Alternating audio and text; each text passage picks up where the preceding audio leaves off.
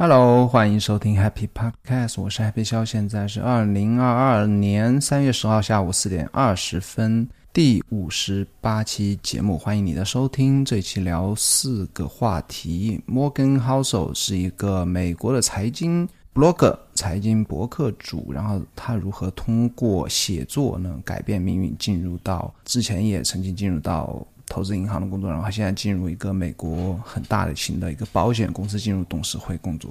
好，第二个聊一下《Office》的《Office》这个美剧，我最近看了第一季和第二季开头，然后我自己的一些看法，以及我从这个美剧里面的一些收获。然后过去一周我的内容策略有些变化，那为什么改变呢？以及改变成什么样子呢？然后最后一个话题是回复昨天给我发邮件的一个读者的一些问题。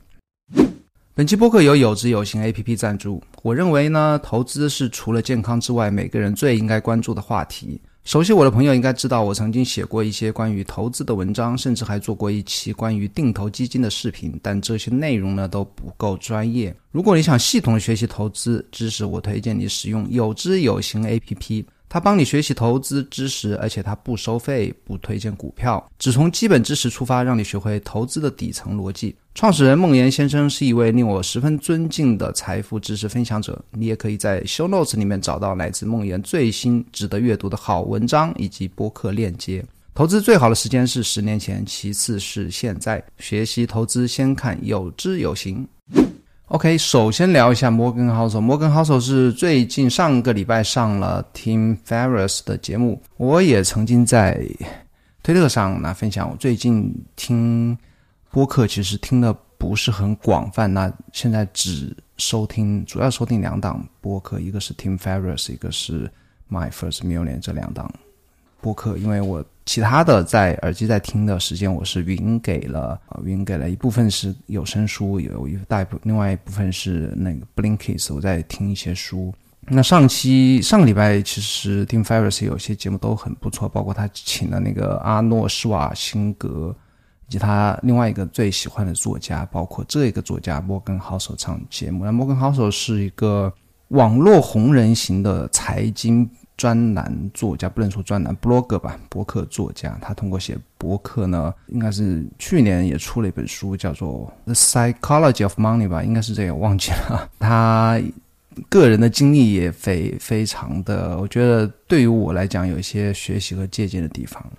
他在博客里面讲了他自己的所有的经历，我也跟大家分享一下。我觉得还不是那么的传奇，但是有一些值得我们值得我们了解的地方。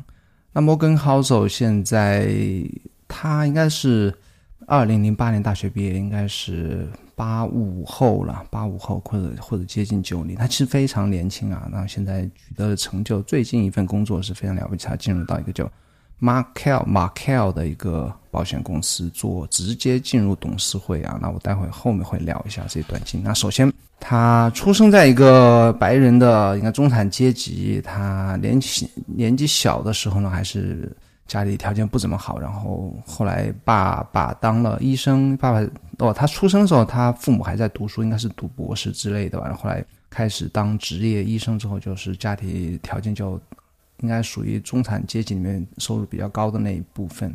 啊，然后后来读大学，读大学也只是一个一般的大学，应该是南加州南加州大学学的 economy 那个经济学专业啊，我不知道它是什么的缩写，但是大概就是跟经济和管理有关的。然后毕业之后呢，啊，在实习的时候他就去那个投资银行实习过，然后他不太喜欢，因为可能工作强度比较大，还加班。那后来又尝试了 private。Private equity 应该是私人股权投资，类似于一个私人投资银行的这种企业去工作。然后，二零零七年被被辞退，因为那个零八年的经济危机嘛。然后他后来零八年毕业，毕业的时候就没有工作。然后恰好有一个朋友在一个网站叫做 Fool 点 com，F O O L 点 com。那这个网站是背后的公司叫做 The Motley Fool。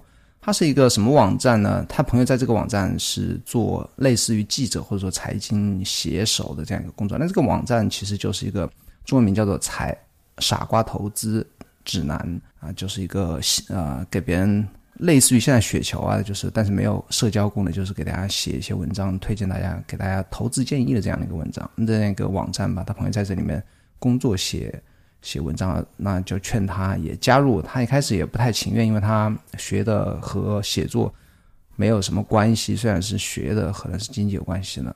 他觉得自己不太会写，然后开始的一段时间，后来虽然已经进去工作，但开始的一段时间其实也很不享受写作这件事情，因为刚开始嘛很困难。但是他说他自己啊，慢慢的一两一两年后就开始找到感觉，然后知道如何去讲故事，通过讲故事然后把一篇文章写得更吸引人。其实这个和我的经历很像啊，就是啊，像我写 blog，它是密度比较高，包括写推文，包括写 newsletter，什么样的话题会。别人会喜欢，比方我现在写 blog，写完就立刻发到推特去。那我大概会知道有些话题会很多人，我我不用发我就知道别人肯定会喜欢看。那有些话题在我发布之前，我也知道别人肯定不喜欢看。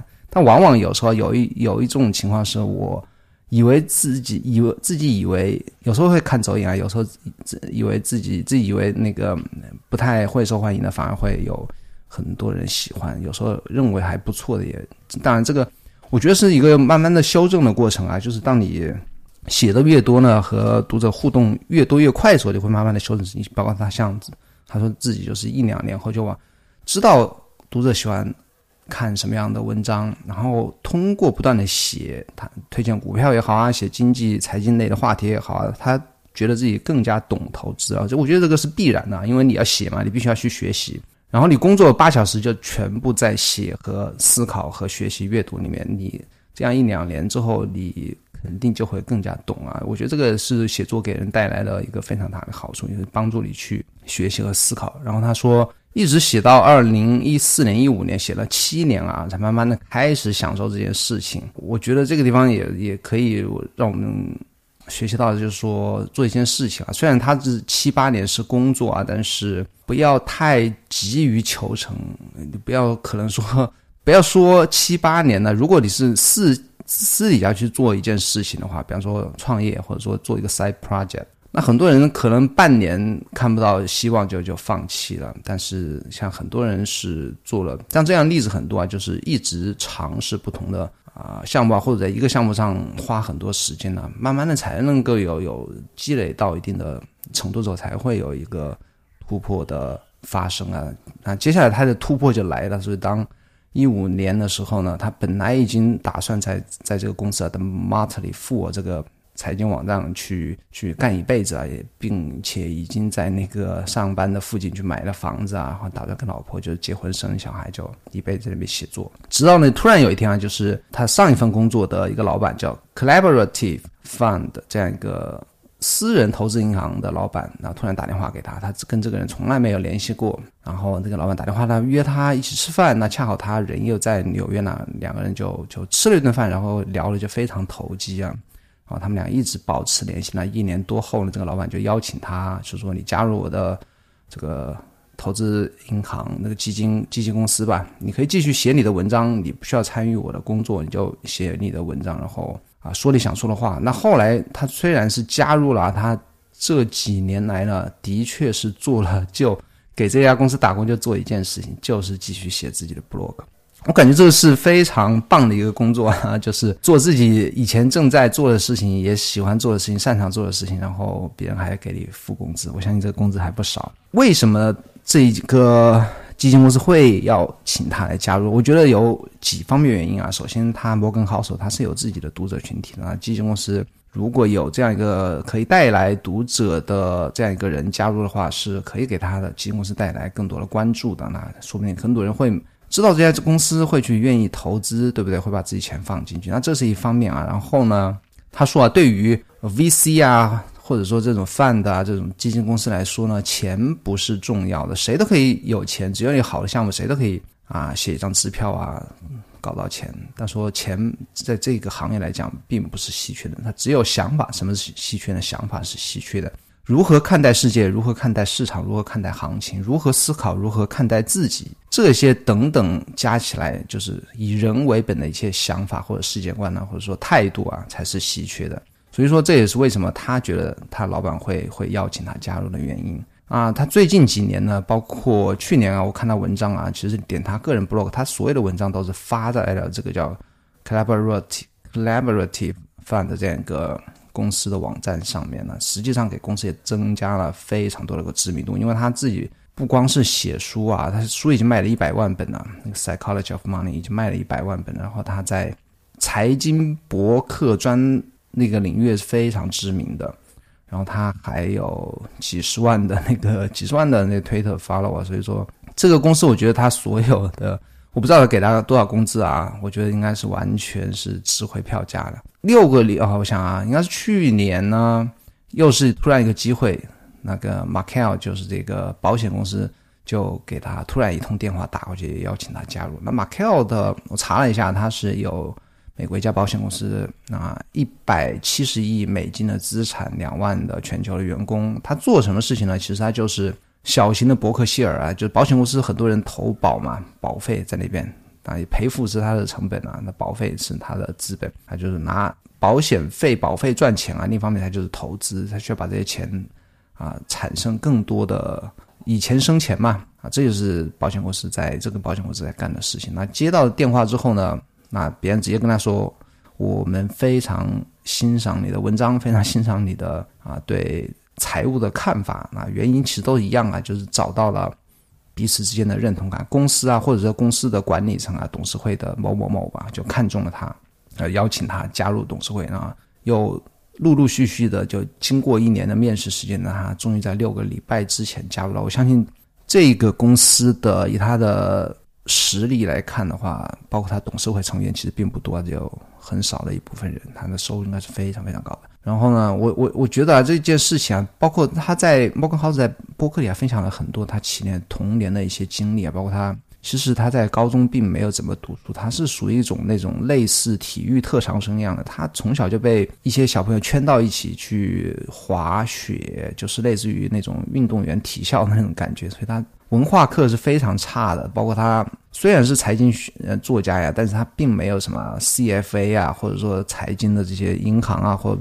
保险这种工作资历，他只不过是在一个类似于一个娱乐网站，因为你看那个 fool 点 com，你就可以看到他这个网站不是特别严肃的财经的网站，在这种网站上去抛，要通过数年间十年的经历啊，十年的经历写 blog 经历，然后找到了啊让一般人梦寐以求的工作，而且他非常年轻啊，应该是三十多四十不到的八五后。那我觉得有一些什么值我们。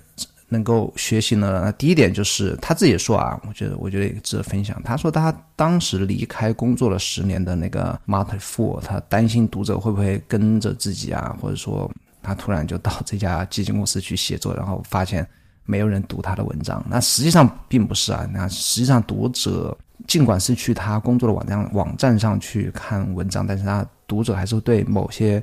某些作者是特别有印象的，包括他自己也是，包括他自己也是。他就说他读那些财经的，把《New York Times》之类的这些报纸啊，他也是读特定作者的，对特定作者的专栏是必读的，会会特别认可的那种印象吧。那第二点就是说，他自己也说啊，他说公司的那种在社交媒体上的账户或者网站上，一般都不。招人喜欢，他个人经验就说，包括那个基，他上一份工作基金公司，包括这一家的保险公司，那如果能够聘请他这样的知名的作家去在他们的网站上去写文章，或者说去管，甚至是去管理他们的社交媒体账号呢，那会得到更多人的喜欢和互动，因为人们呐，只喜欢人只喜欢和人互动，我我不觉得有多少人喜欢跟那种，如果特别是那种比较。啊，严肃一点的，像保险公司啊、银行啊这种社交媒体账号去互动，应该是会比较少。那我觉得这个也是，也是他分享的一个，我觉得很多大公司也应该考虑的一种一种策略吧。然后最后是我自己的想法啊，他是他整件事情就是整个自己的自己的职业生涯呢，通过写 blog 能够找到自己。不能说梦寐以求吧，就是对他非常适合的，也不影响他兴趣爱好的这收入又特别高的工作呢。我觉得就跟我之前写的一篇文章，我会把文章链接放在 show notes 里面，叫做四种运气。我觉得这个就是自己创造运气。那四种运气是什么运气呢？第一种是狗屎运啊，blind luck，就是盲目的运气。什么叫狗屎运呢？这很简单，你中彩票或者或者继承遗产就是狗屎运。第二种运气呢是啊，行动带来的运气，就是你。持续努力，持续做一件事情，比如说持续的写文章，其他这种就有一点持续的行动带来运气啊，就是持续的做一件事情，帮助更多的人呢。然后你突然有一天就碰到那种赏识你的老板，你就会会会带来一些好运。还有一种是准备带来的运气，这个我觉得是摩根豪 e 呢，是更属于后面两种啊。第三种就是比方比方说这种是准备带来运气。那如果你在某一个领域呢？积累足够多的专业的知识啊，识别哦，这个还不是的，这个是自己创造运气。比方说你，他说啊，准备带运气，比方说你有识别能力比外行要高很多。比方说你古董专家鉴别是吧，或者加密货币专家，或者说你对房产特别有研究，当然也我觉得跟他也有点相关吧，就是说在专业领域。通过专业技能带来的运气，但我觉得它还更属于刚才那种，就行动带运气。第四种是什么？只属于你的运气。当你越接近一个领域的专家水平，你的行、你的行为将建立你的名声，无论是你的态度、表达方式、专业知识，你将拥有个人的品牌。那忽然有一天呢，一个改变你职业生涯的机会要降临，有人雇佣你完成一项只有你能完成的工作，这便是属于你的机会。那我觉得，那摩根豪斯是第二种啊，就行动，然后。行动的量变呢，带来质变。质变是什么？就是他在财经 block 这个行业呢，已经做到顶尖、数一数二的水准了。然后突然有一天，就看我刚才写在那个博客 block block 里面写的这个，突然改变你职业生涯的命运，就会突然的降临。当然是还是来自于别人的赏识啊。那赏识是基于你的什么？肯定不是基于你的简历，对不对？不是因为你的学历，也不是因为你工作经工作的经历，而是因为你的作品啊，不断的积累。作品呢，成为行业里的数一数二的人，这种机会就降临，那就是这。我觉得他就是啊，从第二种行动带来运气，变成了第四种只属于你的运气。然后聊一下那个办公室，就我好早就想看这个办公室这个美剧啊，但是它因为它是在 HBO 上有，然后其他地方也不好找，现在下载也不好下载，因为它最开始的几季应该十几年前了。就很难找，然后我之前曾经看过第一季啊，然后就想找，然后要去订阅一个 HBO，我就懒得弄，我就不想太花时间在上面。后来就是因为朋友加入，把我拉到一个他们自己的一个影视群啊，虽然这样是有一点那个不太好啊，但是我开始终于有机会开始看这个美剧，非常知名的美剧。那它的主角叫 Michael Scott，哦，这个故事讲什么？简单跟你讲一下啊，其实它是一个喜剧啊，那个情景喜剧，所以说不存不存在什么剧透啊。他就是讲一个办公室里有一个，他是一个造麦子的公司的一个分部，在某一个城市的分部。那这个分部有一个区域经理、区域销售经理，叫做 Michael Scott。那下面有一些销售啊、财务啊、人事啊或行政啊、前台等等吧，就讲这个小小的公司分部的办公室里发生的事情。那 Michael Scott 是主角。那我看了第一季之后呢，我就觉得 Michael Scott 其实整个剧里所有的笑点都是由他产生的。不是因为他这个人很好笑，而是因为他非常的蹩脚。蹩脚怎么样呢？就是他想说笑话，但实际上不好笑；想表现的很，他就是把自己，呃，内心其实不那么完美、不那么好笑、不那么不那么公正、不那么正义的一面呢，都通过他自己的一些行为表达的淋漓尽致啊。但是呢，我觉得，我觉得啊，我觉得他跟我是有一点点像的，就是。包括我在，虽然不是说我有这样的一个管理经历啊，就是他整个人在做的事情啊，他人的个性啊，就是绞尽脑汁的，就是想做好自己角色。我仅仅说我内容创造这方面啊，就是绞尽脑汁想做好自己的角色，写好 blog，写好推文呢，可更好的和大家互动。但是有时候非常会，非常的就是蹩脚，就是弄巧弄巧成拙吧，或者说。啊，不管词不达意也好，或者说是最后有一个好的想法，在最后没有执行的很好，等等吧。但是呢，我觉得 Michael 啊，他整个剧我看了第二集开始啊，就是他整个传达的初衷啊，其实非常好的。像 Michael 他尽管对自己下属有时候就嘲笑别人啊，或者说有一些种族歧视的不好笑的笑话呀，或者说，但是他所有的紧急关头，比方说要裁员呐，或者维护公司员工的利益的时候呢，他还是表现的非常。维护维叫什么？呃，维系自己下属的一些利益的，所有的包括所有的，他认为自己面临一些困扰呢，都是为了保护自己的那一亩三分地，或者说自己那个自己小小的帝国来绞尽脑汁的考虑到每个人的感受吧。虽然 有时候表现出来的结果就不是很好。然后觉得 Michael 他其实是心地总体来讲是一个心地非常善良的人。包括我在第二季第一集啊，里面有些啊，就是当有其他的公办公室外面的人来攻击 Michael 的时候，那其实他他那个时候的下属就是非常的维护他。那那个场面感到就是非常温情嘛，就是大家平时虽然每个人就是给他翻白眼呐，或者说。啊，不喜欢他呀，或者说拿他开玩笑啊，就是嘲弄、嘲笑他吧。但是关键时候，大家心里还知道，就是这样一个人呢，他其实还是很、很、很照顾大家的这种这种感觉。然后我也开始听，我我我就发现了有一个，我不知道是因为我先发现有这样一个播客才去看这个剧，还是 还是因为我看这个剧又又回想起来有这样一个播客，他是那个 Tiffany Arman。应该是 Mark Arman 的妹妹吧，Tiffany Arman 和那个另外一个 Relay FM 的创始人，这叫什么？Stephen Hacking 两个人主持的一个叫 Somehow I Manage 这样一个播客，它就是播客是从一八年开始播出的，它就是每一周这两个人到之前的一个主播有换人了，但是这个播客就每一周聊一集，聊一集这个美剧，那个美剧现在应该有十几季了，现在已经。一八年每一周聊一季了，聊到现在二零二二年还在继续啊，包括上个礼拜五还在还在继续。我就发现这样这样一种那个播客的形式还特别好啊。其实很多人想表达，他其实也不一定期待就是要一定要什么大红大紫啊，或者说你有两个要好的朋友，特别喜欢玩什么游戏，或者说特别喜欢有什么兴趣爱好，或者是就像这两个人一样的特别喜欢看某部动画片，你就可以。去做一个播客来聊你自己喜欢的东西，对不对？哪怕你是喜欢乐高模型啊，或者说喜欢啊那个漫威的电影，对不对？都可以来有真心针对性的聊这样一些节目。那自己分享自己兴趣爱好的同时呢，也会锻炼自己，也会收获听众，就是一举多得吧。我觉得这样的一种播客形式还是非常的不错。然后最近其实跟办公室啊相关的一些收获特别多啊，包括前几个月听过。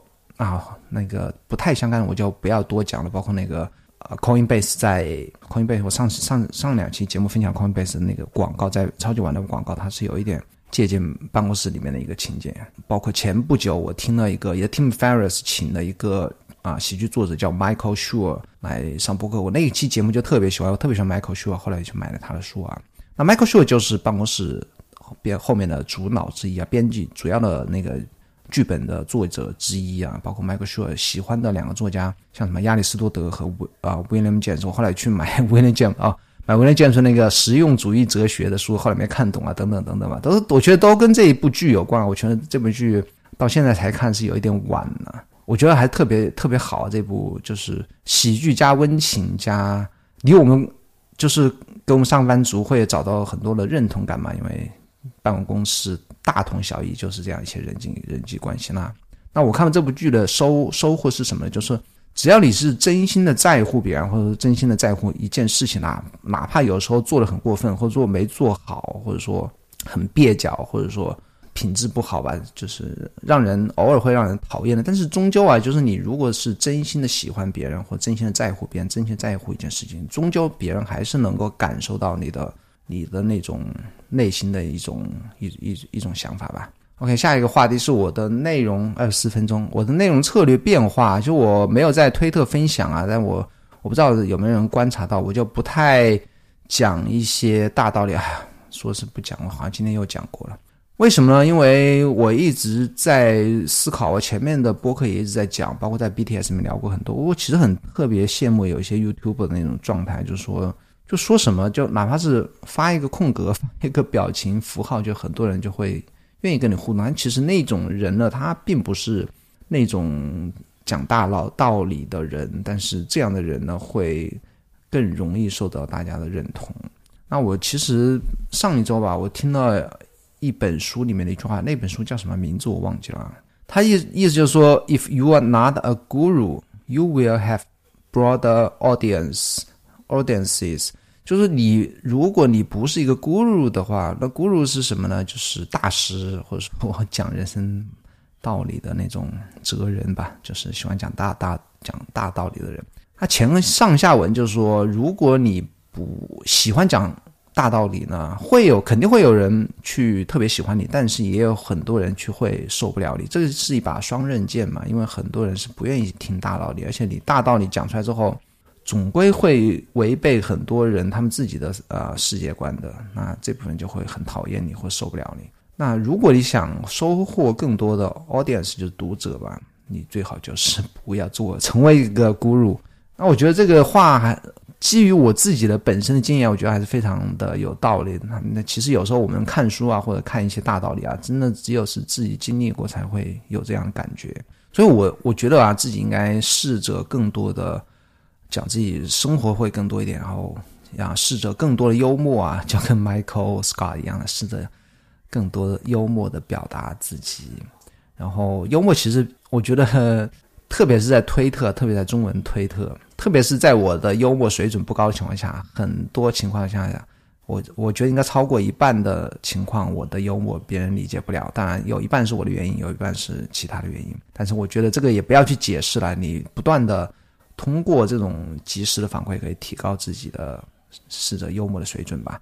然后还有一个变化呢，就是我不再鼓动别人去行动啊？为什么呢？其实我这这个我这个原因我在推特有分享啊，就是说，包括特别是我包括我去鼓动别人去写 blog 啊、newsletter 或创作啊，不管创作什么内容，我我以后应该不会再去鼓动鼓励别人去做这件事情。两个原因，第一个原因就是说，很多人都会有创作的冲动，但是坚持去做这件事情是非常非常难的。这个难的根本都不是，请注意啊。创作，我就拿简单的讲吧，就写 blog 来讲，写 blog 写 blog 的难处根本都不是你做不下来去花半个小时一个小时去写，也根本都不是你害怕发布，最难的地方是你不敢面对你自己。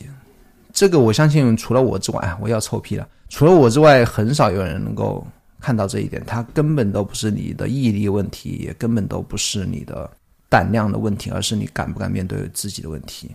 大部分人写到自己的比较肤浅一点的，或者说自己显露在外面一点的身份的所有想法，写完之后，他不会再去面对自己。那这种情况下，他会放弃。所以说，表达自己啊，拿我只是拿写 blog 来举例。那其实写 blog 也好，做绿色来也好，做视频还是做，或者说你写推文也好，要么你就是以读读者为导向，你就写。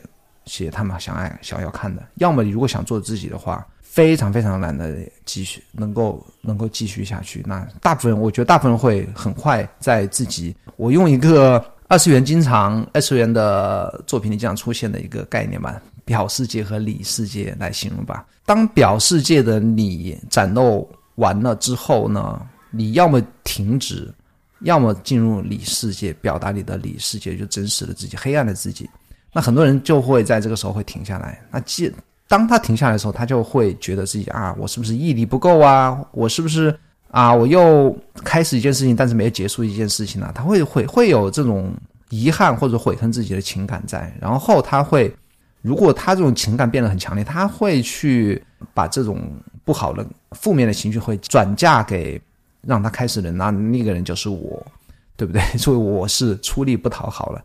第二个原因呢是什么呢？就假设他可以继续，这个我不是说人性的黑暗面，但是事情就会这样。如果他继续，而且他做的还不错，或者说他看到一线希望，或者说他很愿意把这件事情去继续做好，那么他会发现他在跟我做同样的事情，因为是我他看到我受我的影响去开始做这件事情的，他会多多少少会啊受模仿我，不能说模不一定是模仿我，但会他会沿着我的轨迹，或者说借鉴我的轨迹吧。然后当他继续，他会觉得我是他的竞争对手，这个是人的本能啊！我不是说谁一定会这样，或一定不会这样，或者说他的啊本性是怎么样，这个就换做任何人都会有这样的，换做我自己吧，我也会这样的感觉存在。在这种情况下，我也变得不会受他的欢迎。所以说，如果当我去鼓动别人做什么事情，特别是创作创造的话，我是两。不管哪一种情况下，我的结论、我的结果都不会很好，所以说这件事情我不会去再做。OK，那回复读者的问题啊，其实和刚才刚才讲的最后一点也有关系嘛。那还是我是不要扯别的，我就直接快点回复啊，已经三十一分钟了。那一个昨天一个读者给我写了比较长的一个信，问了很多问题。我想我如果去写字去回复他的话，第一我要花很多时间去打字，第二的话。类似的问题，我想应该也有其他人想知道，所以说我在播客里讲出来的话，应该会更多人啊收听到。啊，问了些什么问题呢？他问我做些什么工作，哪里来的时间？为什么你上班还要有这么多时间去去搞些乱七八糟的？是是不是你对你的工作还有热情吗？应该没有热情吧？生计还是只把它当做一个生计的来源？那首先呢，回答你最后两个问题，我对工作啊没有热情，但是我也不厌恶我的工作，就像我上期节目里面讲的一样。如果说你对创作内容感兴趣的话，维持一份工作是非常好的事情。我在上期播客里面只讲了我自己啊，讲我自己，包括做销售的小好处。那其实我在之前看了很多律师来的分享，一些特别是法国的作家，就是说拿很多人拿法国作家举例吧，就是说法国的很多知名的一些作家都有自己的一份主要的工作，就是除了创创作之外，他会有自己的一份工作，但是那些工作都是比较轻松的，比方说做一些政府。政府公务员呐？因为公务员法国很多工作是只做休做三天或做四天嘛，就休息时间比较久，或做一些啊只不需要大脑思考的，比方说那个出纳或者会计等等一些工作吧，做这些文书的一些工作。他们很多作家都会保留一份自己的一份工作。那这原因呢，其实跟我上期讲我做销售有关系。包括我销售，除了是我保留一份和世界接触的一个机会，以及我。从销售中学习很多，呃，锻炼自己的很多能力的同时吧，我觉得保留一份工作，它是让你从一种状态中跳脱出来。包括我自己也曾经写过一篇文章嘛，我那篇文章我到时候不一定能找出来。就是说，其实上班有时候是一种解脱啊，上班是一种解脱，从你把你的生，把你从你的生活中，你的生活其实就我标我啊，我就是要跟小朋小朋友啊、老婆啊，就是做一些家务啊，从这种生活中。带跳脱出来，然后从创作中跳脱出来，其实它对我的大脑和我的身体和我的家庭生活，它其实是一种休息啊。所以，我从这种角度来讲，我不厌恶我的工作。我现而且我上班这么多年，加接近二十年嘛，真的我虽然没有啊是那种管理职位，但是我驾所以说我做自己的事情是驾轻就熟的，而且销售嘛，其实时间特别灵活的。包括有时候你看我现在下班回来就比较早。而且工作其实说实话和我的工资比较起来，其实我自己曾经计时过我的每天工作时间呢。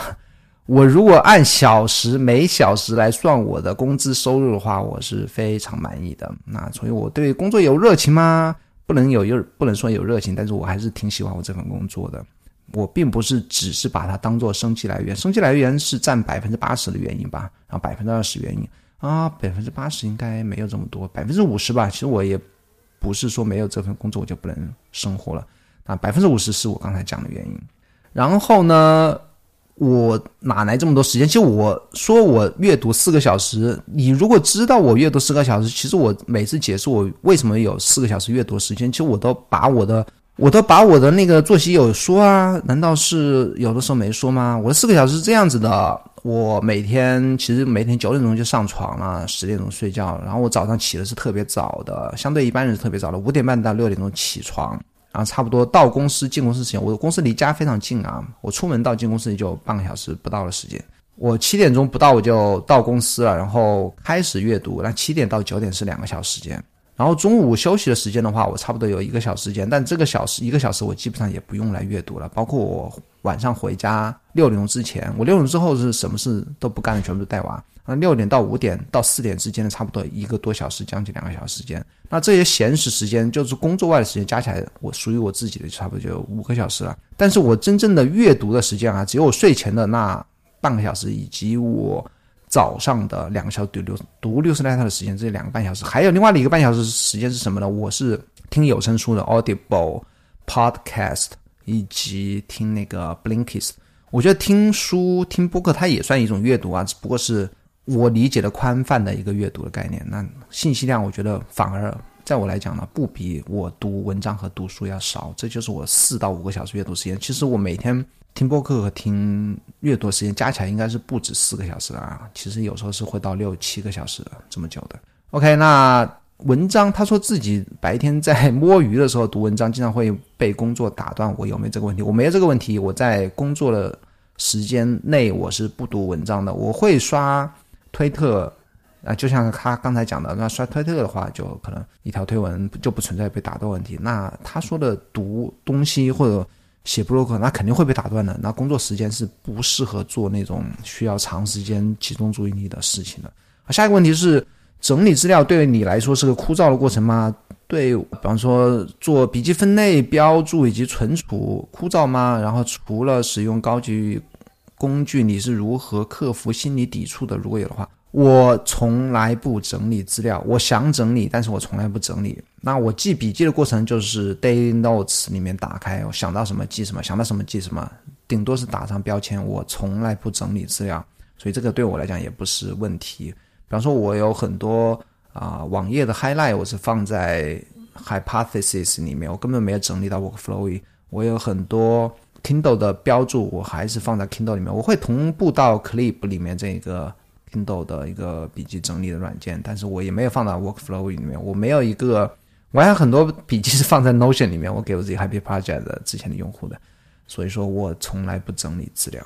然后下一个是你有特别想做的产品吗？如果有，说不定我们能够有机会合作。我有想做的产品，但是那个不是技术导向的，它也许需要一个网站，也许需要一个漂亮的 logo，但是我还是觉得啊，好的生意啊，我觉得技术是。我当然我不是说我就不一定要跟人合作啊什么的，其实有个好的合伙人是非常有时候对对一个企业来讲非常重要。但是我觉得好的产品啊，不一定是数码产品，不，它有时候是我觉得更多是人的因素和想法的因素，以及人的毅力和坚持，以及这一方面。更重要一些，我自己我有自己的一个想做的一个产品，包括上期节目也讲了，本来在这个礼拜来弄的，但是没有弄。哦，说到那我问题已经回答完了，最后聊一下我这个礼拜做了一件什么事情呢？我把自己的 newsletter 名字换了，注册了一个域名，昨天注册的，今天把 logo 什么都换掉了啊。昨天注册了一个叫 coke 点 do，啊，之前的那个消点 do 呢到期了，本来是我买的时候是。七十八刀打八折买了，差不多五六六十刀嘛。然后续费他他妈的跟我直接涨价到九十九刀，而且不讲原因。我让他跟我打折，他也不跟我打。那后来就想，就干脆换掉，因为消点 do 这个跟我的播那个绿色的名字 Happy Letter 其实不怎么相关呢。而且消点 do 它也不太适合弄一个中文名，我就觉得也不太适合吧。我就干脆重新注册了一个名字叫 Coke 点 do，Coke 是可口可乐的一个昵称。其实，在西方国家，一般别人比方说要到吧台去点一个点一杯可乐啊，点一杯可口可乐，他们就说 Coke，Coke，而不是说 Coca Cola。所以 Coke 是一个可乐的一个昵称。然后，我也特别喜欢喝可乐以及所有碳酸饮料，我特别喜欢喝碳酸饮料。那我就用这个来，而且它也可以让我起一个中文名，就叫可乐。那可乐和之前的 Happy Letter Happy 也有一点点关系，正好在种种原因之下吧，我就买了这个域名，然后。第一次买可以打八折，我就一次就买了五年，五年差不多加起来两千块钱。那这五年内我要把这份 newsletter 好好的写，坚持五年不一定。期待要要要赚多少钱？其实我我最近也在想啊，你你做一件事情呢，如果失去了自己的初衷的话，这一件事情很有可能就嗯，不管是坚持不下去啊，或者说啊，对自己。啊，初衷有所改变，我觉得都不是一件很好的事情。那我继续争取来做五年，然后只是为了分享我想讲的话，然后能够希望在分享过程中能够有更多人来受益吧。包括我其实一直特别喜欢读那个 Nate Eliason 的 newsletter，他 newsletter 写的也不错啊。他应该是有。超过应该有接近十万的订阅者，这我自己估计了，应该有接近十万的订阅者。但他从来不在他留在在上面做广告，而且他每个礼拜是非常用心的在继续在写他自己的 newsletter，我觉得非常了不起的，你要向他学习。OK，那这期节目讲了超时了四十分钟。如果喜欢这个节目的话，一定喜欢我每周六发送 newsletter，就是刚才我刚才讲的叫做可乐的 newsletter，它的网址是 c o k e 点 d o。